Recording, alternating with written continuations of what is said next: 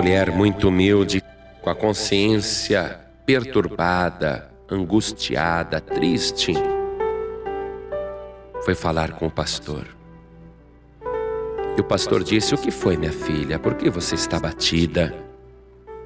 Ela disse: Pastor, eu cometi um pecado muito grave. E o pastor disse: Mas eu, eu não sou padre para você se confessar comigo. Não, pastor, eu não estou me confessando, eu estou desabafando. Eu cometi um pecado muito grave, queria contar para o pastor. Então ela disse: Pastor, eu fiz uso daquilo que não me pertencia. Como assim? Olha, pastor, aconteceu desse jeito. Eu estava ontem à noite em casa trabalhando. Aí a minha vela apagou. E eu não tinha dinheiro para comprar outra vela. E não tinha outra vela em casa também. Aí um homem, no lado de fora, na rua, ele estava com um grande archote na mão. E ele parou perto da minha janela esperando alguém. E ele ficou ali esperando uma pessoa com aquele grande archote na mão. E eu vendo que aquela luz estava entrando pela minha janela, eu peguei a minha costura e comecei a trabalhar.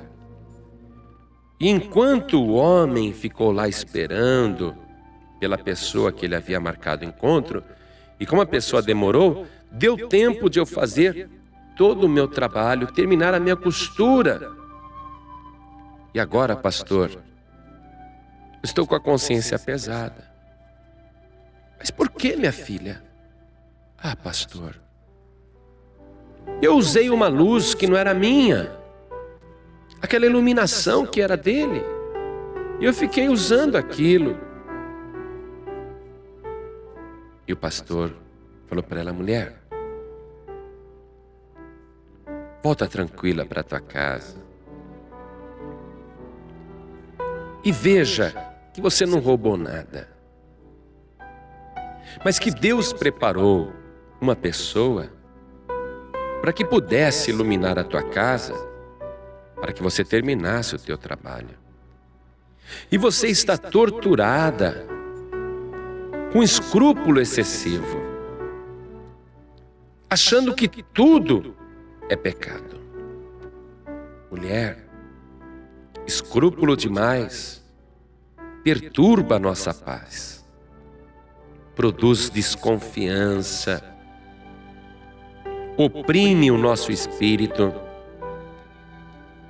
e ficamos obcecados pela ideia de que tudo é pecado isso acaba em loucura.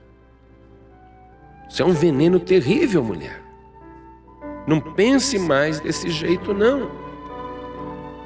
Porque com esse excesso de escrúpulos, você está se esquecendo que Deus é amor. E você está vendo somente um Deus de cólera e vingança, quando na verdade Deus é amor e perdão. E se você acha que Deus não vê a hora de te condenar, lembre-se que a pessoa que vai te julgar morreu na cruz justamente para não te condenar. Busca Deus. Busca o amor de Deus. E a maior forma do amor de Deus é o nosso Senhor e Salvador Jesus Cristo. E lembre-se das palavras que ele disse: Eu não vim para condenar o mundo, eu vim para salvar o mundo. E o pastor continuou falando com ela ela começou a sentir paz no seu coração, do jeito que você está sentindo agora. Você que vive achando que tudo é pecado. Veja o que diz o Evangelho em Colossenses 2,16. Portanto, ninguém vos julgue pelo comer ou pelo beber, ou por causa dos dias de festa, ou da lua nova, ou dos sábados, que são sombras das coisas futuras, mas o corpo é de Cristo. Ninguém vos domina seu bel prazer, com pretexto de humildade e culto dos anjos, metendo-se em coisas que não viu, estando debalde inchado na sua carnal compreensão.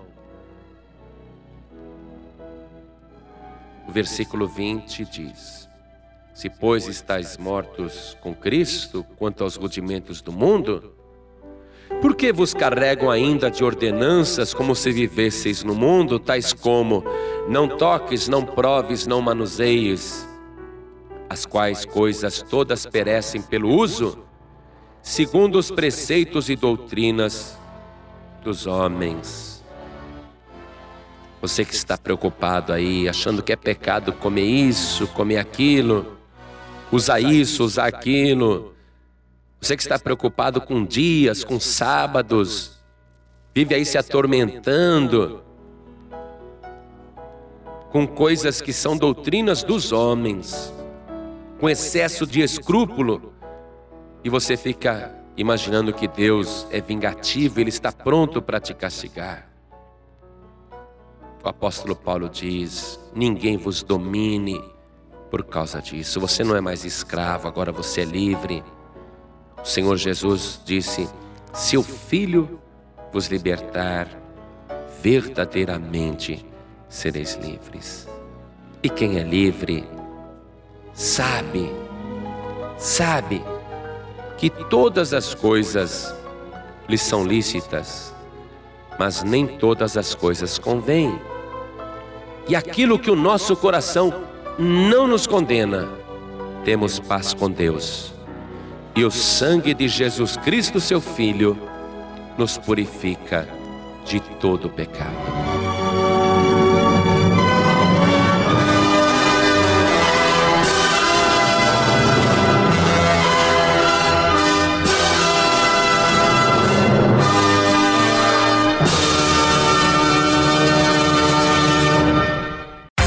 Você acabou de ouvir este podcast com João Ribe Palharim, um oferecimento dos pregadores do telhado. Para saber mais sobre este trabalho, acesse o site pregadoresdotelhado.org.br. Pregadores do Telhado, feliz a nação cujo Deus é o Senhor.